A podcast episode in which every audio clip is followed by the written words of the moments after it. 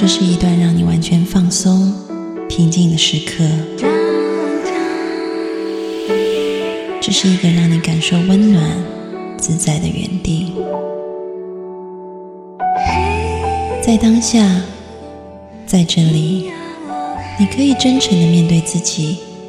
我是你的心灵守护者，我是安安老师。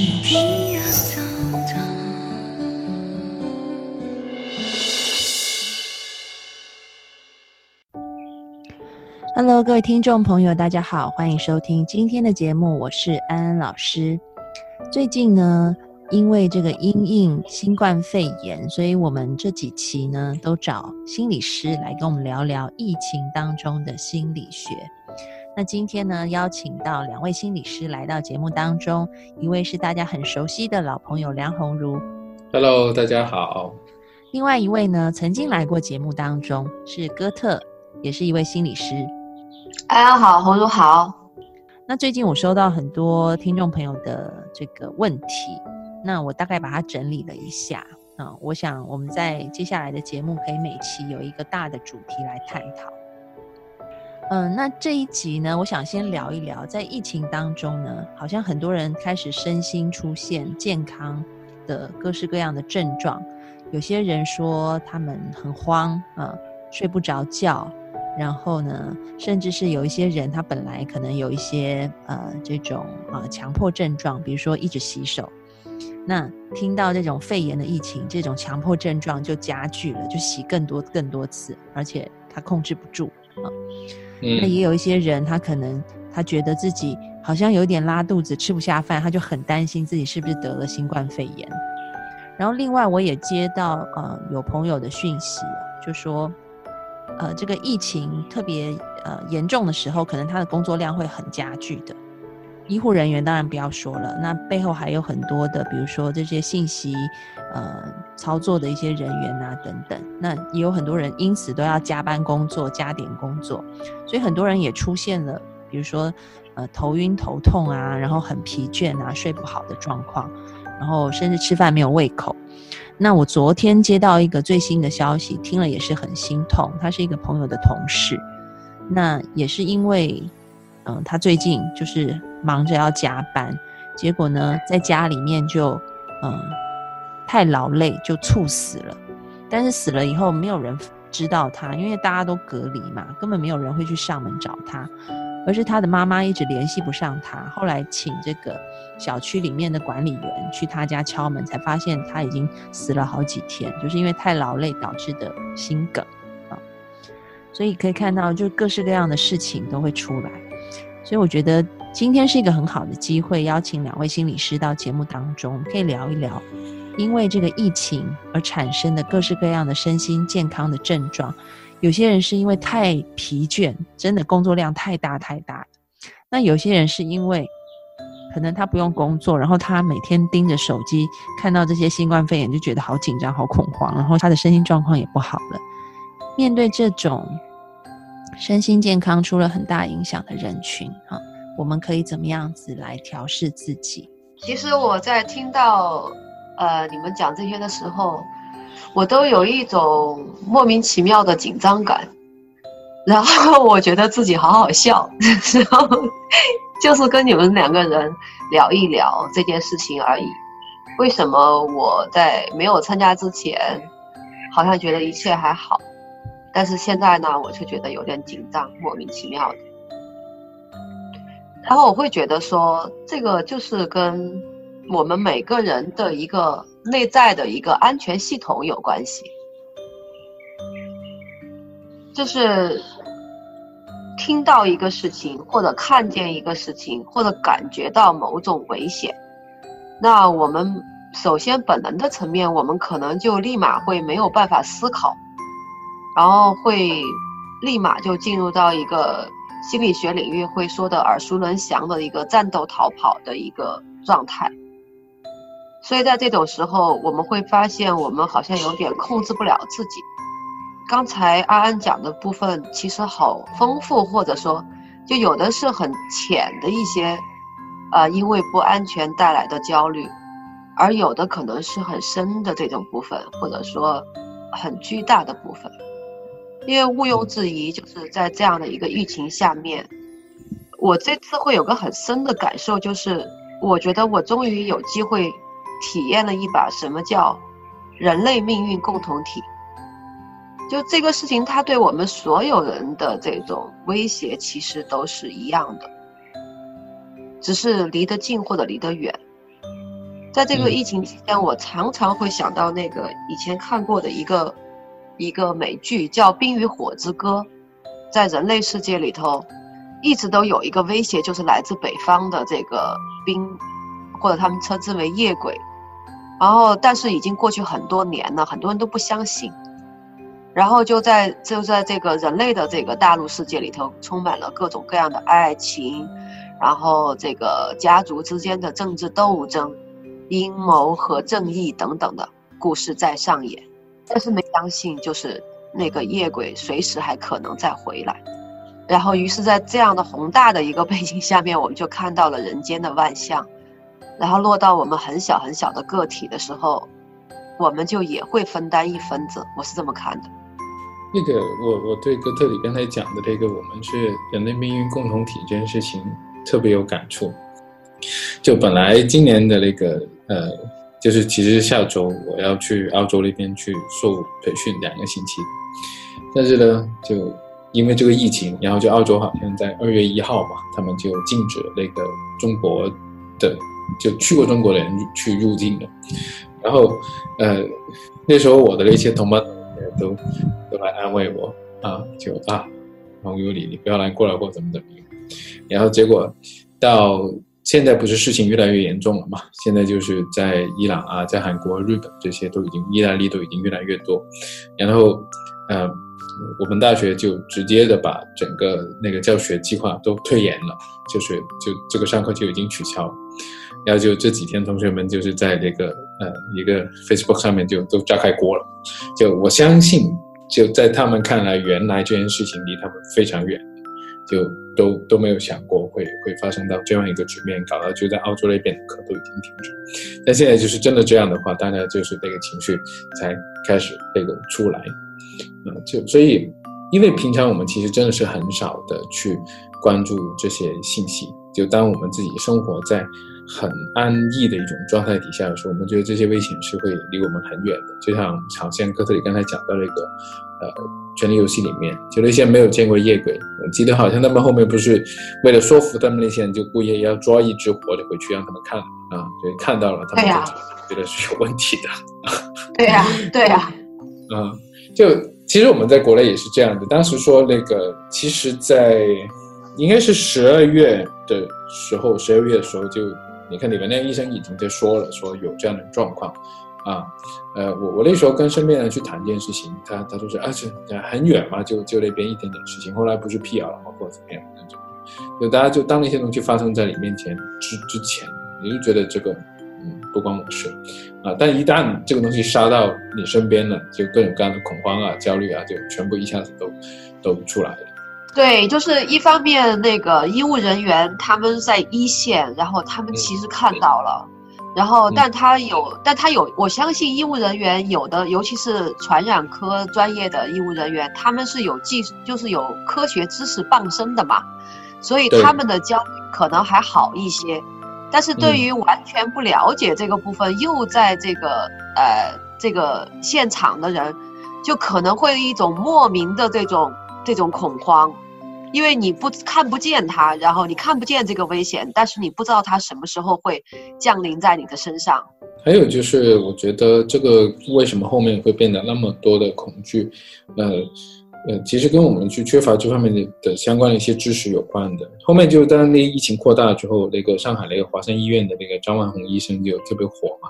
他其实也做过一个演讲，就其实告诉大家为什么大家现在能够就大部分时间都是安安稳稳坐在家里，其实因为这些防疫的医生和一些科学家，其实每年都在跟一些新的病毒去。做斗争，他们每年都会去，因为这些新的病毒的变异，他们就去研发一些新的东西。就我记得我以前看过一个纪录片的，就是，呃，就全全世界其实就每年都会花很多时间去研究那个新新一年的那个流感，啊，这个疫苗到底应该要怎么去做，然后才会做出类联的流感的疫苗出来给大家打。所以在我们就日常好像风和日丽啊，岁月静好了这样的背后，是有些人在不断的去做一些事情，维持着这个东西它是正常运作的。所以有些时候我们不能太把我们现在的一些生活。呃，很理所当然的，他对对对对，就理所应当的就看作成这样子。其实那个，你看，对病毒这件事情，它它就能不能变成从人变成人传人，就其实它就是一点点小的变异，而且这个变异不是我们能够掌握的。我因为最近也看了一些资料哈，其实我不知道大家就知不知道，就是呃，刚刚好一百年前，就是一九一九年和一九二零年的时候是。在欧洲那边是发生过一个叫做西班牙流感的，对，因为在据说跟西班牙没什么关系。嗯，对啊，就是在那个那个法国这些一战的士兵，然后就打完仗都传过去的。那时候全全世界的人口才十七个亿，然后一次流感，呃，有五个亿五个亿的人感染了，那几乎就是三分之一的人，然后就差不多四千万人死亡。那所以就是这个死亡的人口就占了当时的大概二十分之一左右，所以是非常厉害。那其实，在爆发之前都没有人想过会会那么严重。听到刚刚哥特跟红武讲的东西，我觉得我有两个地方想要回应的。嗯，第一个是我想到我今天早上，呃，我不知道大家有没有看，最近那个法国为了防疫就推了广告。有看。我还没看，是是是怎样的？呃，我先讲一下好了。像台湾这边的广告，就是很权威的医生上电视叫大家多洗手、戴口罩，然后现在控制防疫怎么样？就是就是一个权威医生在那边讲话，然后每天都有不同的权威医生讲话，这样。嗯，我想内地大概也差不多啊。但是法国人他们就找了一群，他们就找了一群歌舞剧的演员，然后就配上了非常美妙、动人、活泼的音乐。然后这群歌舞剧的演员就演说打喷嚏的时候很有型的打喷嚏，这样打起来很好看，因为你要用手肘去遮住。对。然后洗手要怎么样洗的很优雅，然后以及戴口罩，嗯，要怎么样子就可以表现出一种时尚的感觉。看到这个广告，其实是一个朋友，他是一个 dancer，他 PO 的，嗯，放在他的脸书上，他就说果然是法国人，所以他才能有这样的。嗯，那个你你讲这个的时候，我插一句，其实我之前是看过一个，因为意大利的情况其实也比较严重的嘛，他们请了一个经历过一战、二战老奶奶是吗？西班牙流感的老奶奶，她就在在那边用用一些很很很亲切、很幽默的方式在跟大家讲，其实讲的是同样的知识，就是说啊，应该怎么做，应该怎么做。然后其实他反反复复在强调一句话，讲了很多次，就是说，并不是因为这次的流感。而是每一次都应该这样，你要勤洗手，你要打喷嚏的时候就用手肘去遮啊，你要怎么怎么样？其实就他他会用一种很生活化的方式去去呈现。我在猜，你是不是想提，就是说我们去呈现这种东西的方式会影响到人的这种状态？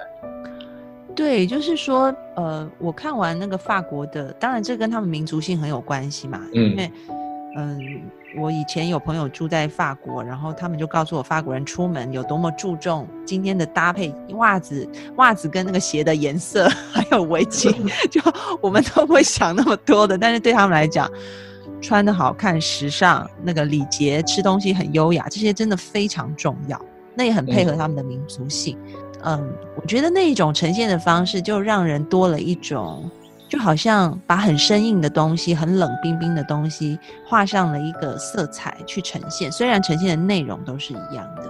比如说台湾这边，你看完你当然是会放心啦，因为是专业的医生出来讲，但是同时你也会觉得好像很严重啊。对这件事应该很严重吧，很恐怖吧，这样子。嗯，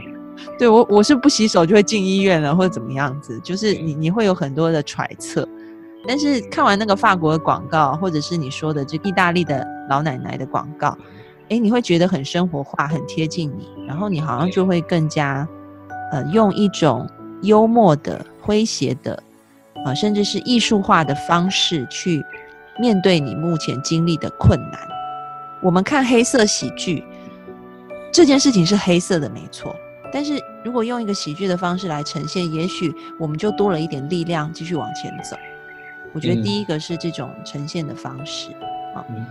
那我觉得不要讲现在，我每次刷那个朋友圈，我觉得那些标题党下的那种标都很耸动，大家一直看，心情当然会很惊吓嘛。就是哦，这你你你说起这件事情哦，其实，呃，我不知道现在讲行不行啊？就是关于那个应对这种东西的技巧，立刻就可以想到一个，就因为人的那种情绪反应是远远比我们的理智是要快的。就好像哥特刚才讲的，我们看到一些呃恐慌的东西的时候，第一时间我们的那种呃我们的比较低级的脑区就已经在开始想要逃跑还是怎么样，就所以那时候你是会不自觉的会被刺激到了，会去做很多事情，就包括不是有听众提问，是说他老是担心啊，或是老是不停的去刷微博啊、刷朋友圈啊，嗯，或是老是不断的洗手啊，其实这一种是一种呃不自觉的反应来的，其其实是你可能已经。呃紧张了，或者是焦虑了，所以就会去尝试去做一些事，好像好像有点用一样的去做一些事。但反过来，你要去留意，就是自己，呃，不不，其实我们在上一期节目有讲过哈，不要被这种恐慌的情绪控制了你的行动。你你你要去尝试看看，哎，是什么东西在引起你的恐慌？啊，包括这些很抓眼球的这些啊标题啊，因为那些写标题的人，他们是很知道什么事情能刺激你的，嗯。啊，说句说句不好听的话，那些人不是你的朋友。对，那些人不是你的朋友，那些人是利用你的那个那种恐慌的反应来达到他的目的。啊，所以就所以我们要分清楚他是不是能够帮助我。我跟你讲，各位听众朋友，你们看那种很标题党的文章的这种公号，你就把它封掉吧。是，因为基本上他们的利益并不是善的，就是他们要的是点阅量，所以肯定就是要下那种非常情绪化的标题，让你赶快想要点进去。但是你点了看完以后，你的恐慌感增加了，但你的知识并没有增加，所以你就徒增了很多，徒增了焦虑。对，嗯，对你，你还是一样戴口罩洗手，你别无他法，但是你多了很多的恐慌感。所以再怎么算，这个交易都是很不划算的，你知道吗？就这个地方，我想补充一点啊，就我很同意两位刚才说的部分，就是呃，一方面呢，是我们这个时代这个传媒的信息通过这种手机互联网化的方式，以至于这个全球发生的事情，我们足不出户就宅在家里面，分分钟就你要想知道，然后都可以知道。然后，于是呢，像疫情这样的事情，它必然会引起我们的一种符号化焦虑的东西，就是其实跟我们还远得很。其实，但是因为我们知道了这件事情，然后有各种层面的各种各样的信息铺天盖地的，只要你想看，铺天盖地的就可以过来。那这种情况下，它必然就会像红茹刚才讲的那样，直接穿过我们的理性思考的部分，直接就抵达拉响我们内在的那个，就是。呃，所谓的低级脑就是我们的这个脑干和边缘系统的警报的部分，嗯，于是这个时候我们的那个情绪噌，然后就全部会激起来。但是另外一方面，就是有很多人在这样的情况下，他会不停的去刷消息。我觉得这这背后是有个积极的意义的，就是我想知道那个危险是什么，嗯，我想去掌控它。所以在这样的情况下，我觉得说，其实稍微停一停，看看自己为什么要不停的这个刷消息，就是你刷消息的方法能不能够帮助你去掌控这个焦虑感？嗯，所以这个时候就像安安说的那样，其实我们是为了去知道。那如果你刷消息，你只得到焦虑，却没有得到真正的有价值的知道。那这个时候，我会建议这种比较好奇宝宝的人，希望通过知道来获得安全感的人，你可以正儿八经的去查一查那些论文，然后查一查各方的官方媒体的不同的声音，然后通过比较这样的一些信息，然后去筛选，就是去思考一下真相可能是什么样子。就当你刷到一定程度，你觉得哦，我已经 figure out，就我已经大概了解。这个状况是怎么样子了？这个时候，也许你就自然而然的会安定下来了。上周啊，因为我的群真的太多了，所以我平常那个群什么通知都是关闭的，我不太会，除非有人艾特我，这样我才会想想说，哎，发生什么事了，出来看一下，因为群真的很多。对，然后点进去通常都是 at all，对吧？没有没有，我就是有艾特我我个人，我大概才会看。然后我有一个呃同学群，就是我们中学同学的群。然后你知道我们中学同学就大家感情很好，然后大家都是我们是读男女分班的，所以就大家都是女生。那个群里面就随时话都很多，因为你知道女生很喜欢聊天，所以我就没有那么多参与在看，讯息太多。然后有一天我就被艾特了，诶，我想要找我，我就点进去看。然后一刷，我才发现前面他们都炸锅了，你知道？有些人就说要不要囤卫生纸，有些人已经去囤卫生纸了，然后有些人去囤那个什么金桔茶，就是台湾很喜欢用金桔泡茶，是止咳的这样子。哦，对。然后后来他们囤了，还那个茶已经买不到了，还囤那个什么金桔油拿来喝的。然后后来有人就说啊，要不要找安安问一下？毕竟他得过 SARS 这样。所以现在这时候艾你了，对吧？对，艾特我出来，然后我看完我就跟他们说，这些都没有用，你们囤什么囤？我还以为你要跟他们说，你们囤一下那个双黄连吧。没有，我说这些都没有用，有什么好囤的？然后，然后所有人就好像有点傻眼这样。然后我就说，我自己得过，但是我都没有去囤这些东西啊。那最重要的就是你们还是。看一些比较有水准一点的论文啊，或者是网站，然后那里面的资讯就会告诉你现在能做些什么。然后你们花很多时间出门去囤东西，你又增加了感染的风险，还浪费了一个口罩。对，又浪费口罩。然后第三个，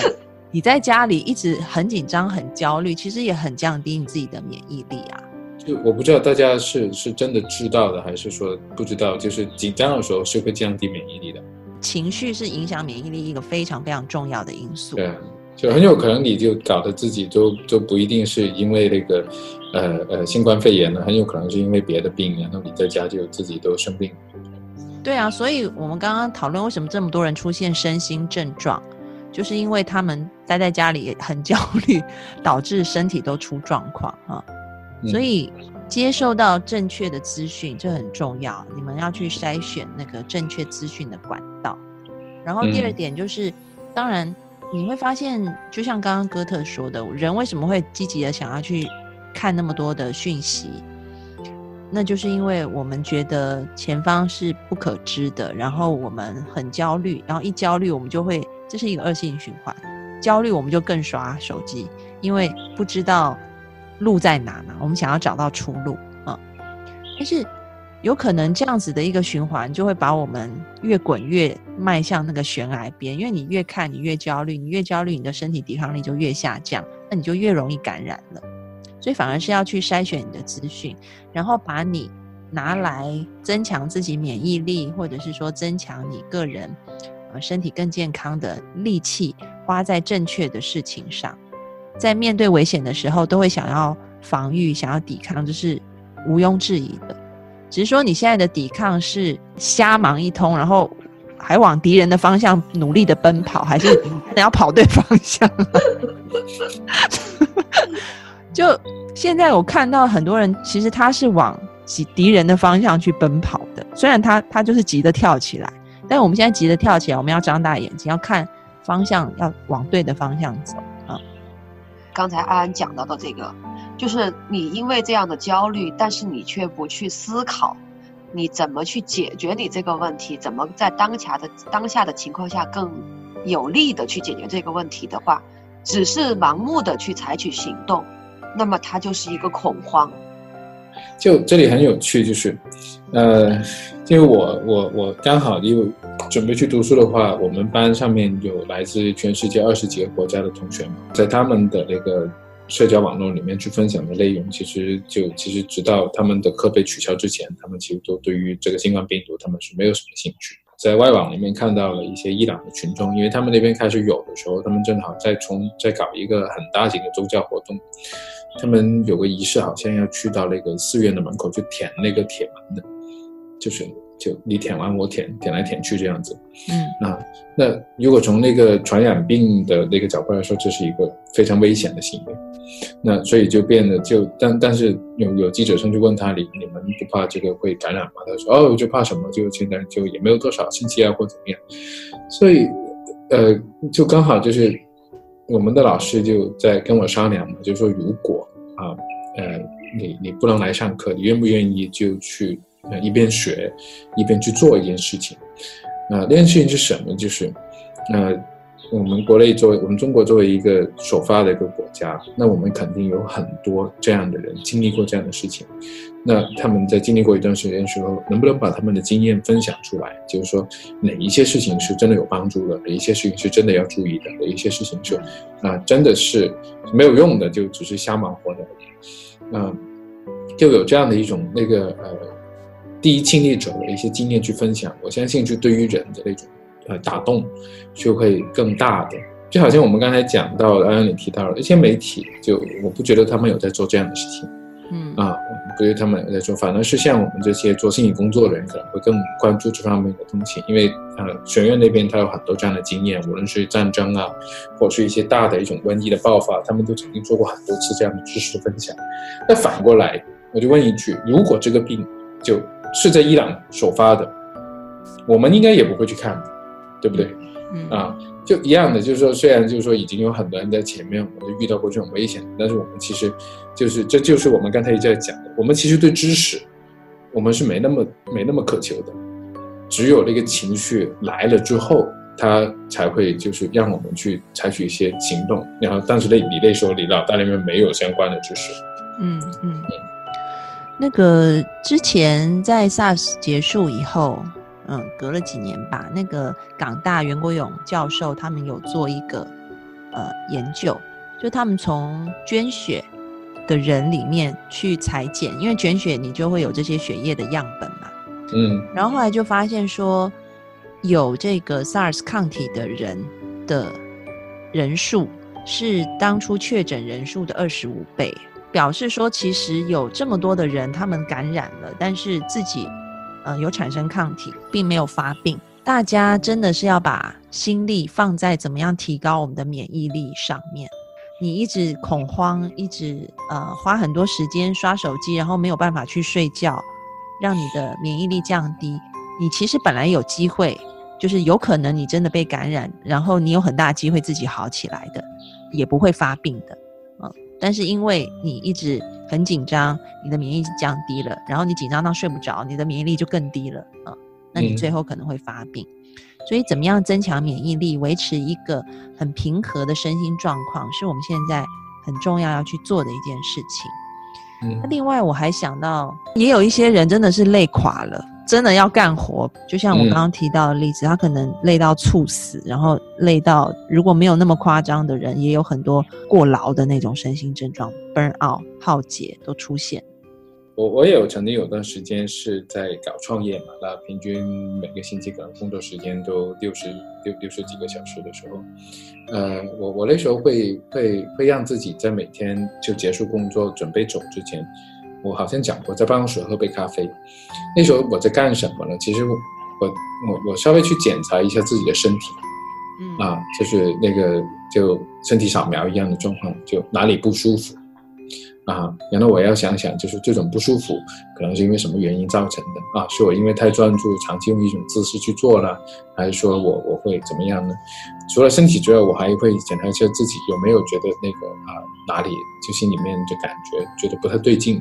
那这个有没有什么原因造成啊？能不能去有些事情可以做？就当这些东西会去到一些相对比较具体的状况的时候，你就会比较好的去应对，因为。你不去分析，然后不去考虑它背后的原因，只是觉得啊，就哪里不对劲，甚至连哪里不对劲都不知道的时候，就很忙很忙很忙。这些东西它最终会会演变成一些比较大的问题。我在想，就是这个累的这个感觉，它是一种主观的感受，实际上也有身体的累，然后也有精神上的累，嗯，或者是身心俱累。然后，那我相信现在在一线的医护人员，肯定是身心都很累的。就是在这个时间，他所有的精力都放在了，就是怎么个应对当前的这么多的这个病人，好想要去，呃，救治一些呃危重的病人这样的一个状况。那我们的身体的设计就是这样，就是当有一个巨大的一个危险。啊，放在这里的时候，那必然我们会调集全身的力、全身心的力量，然后去应对它，因为它的优先级非常的重大。那对于这样的抗疫一线的医护人员来说的话，我觉得这会儿说什么呃，就是要正念练习呀什么的，我觉得都都还太遥远。我觉得重要的一点可能是说，你得还是要有个意识，就是说。自己可可能在这么忙乱的忙碌的这样情况下，有没有哪怕十分钟、五分钟的时间是给你自己的？嗯，然后在这个时间里头，你哪怕就是把意识回归到自己的身体，或者是做做好几个深呼吸，那这样的方式是不是可以能够让你在那么的忙碌下有一个片刻的一个节奏？而不是说你一天十八个小时，然后全部的最后耗竭在那个地方。我觉得就是我们这种生物就是一种有节律的生物。嗯，我们要睡觉，我们要起来，我们今天要干这个，没有哪个事情是我们可以二十四小时、四十八小时一直全身心的都那样的。嗯，那所以特别特别忙的情况下，哪怕五分钟，我觉得都是很有必要的。因为我最近工作量很大，当我觉得非常疲倦的时候，我可能就会跑到旁边的那个，呃，因为我是在家工作嘛，那我有一个可以静坐的地方，我就会坐在那边，可能我就是坐个十分钟，然后什么都不想，就是很安静的坐在那边充电，就好像手机快没电了，去充个电，啊，充完了然后再回来做这样子。但是我要讲这种这种状况。呃，我觉得是特殊时期的做法，啊，人的身体真的还是需要一个比较规律、比较节律一点的，对，平常不要这样。对，但是对于这个，就是在这种混乱期、紧张期没有办法对的话，我觉得哥特讲的这个建议是挺好的，就是我们还是要，嗯，在比如说几个小时以后，你必须要给自己一段休息的时间。然后让自己的头脑整个的放下来，就不要再想任何的事情，啊，嗯，然后对，让你恢复精力。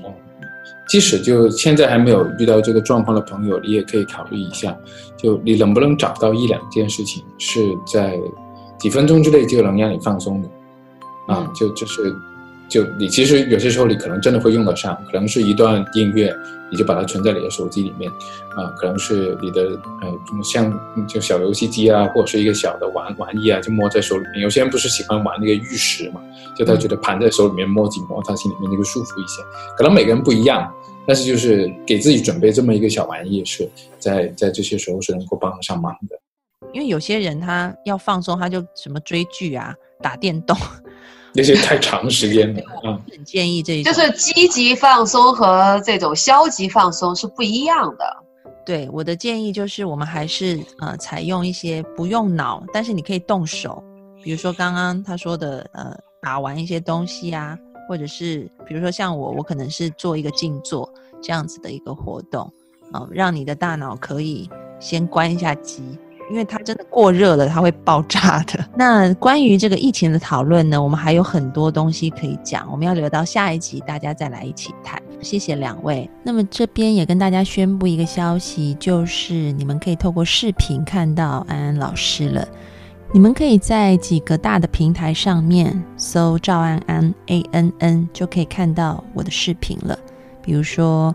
微博、微信、哔哩哔哩。还有腾讯视频上面都有，那我们下一集见喽，拜拜。好的，谢谢。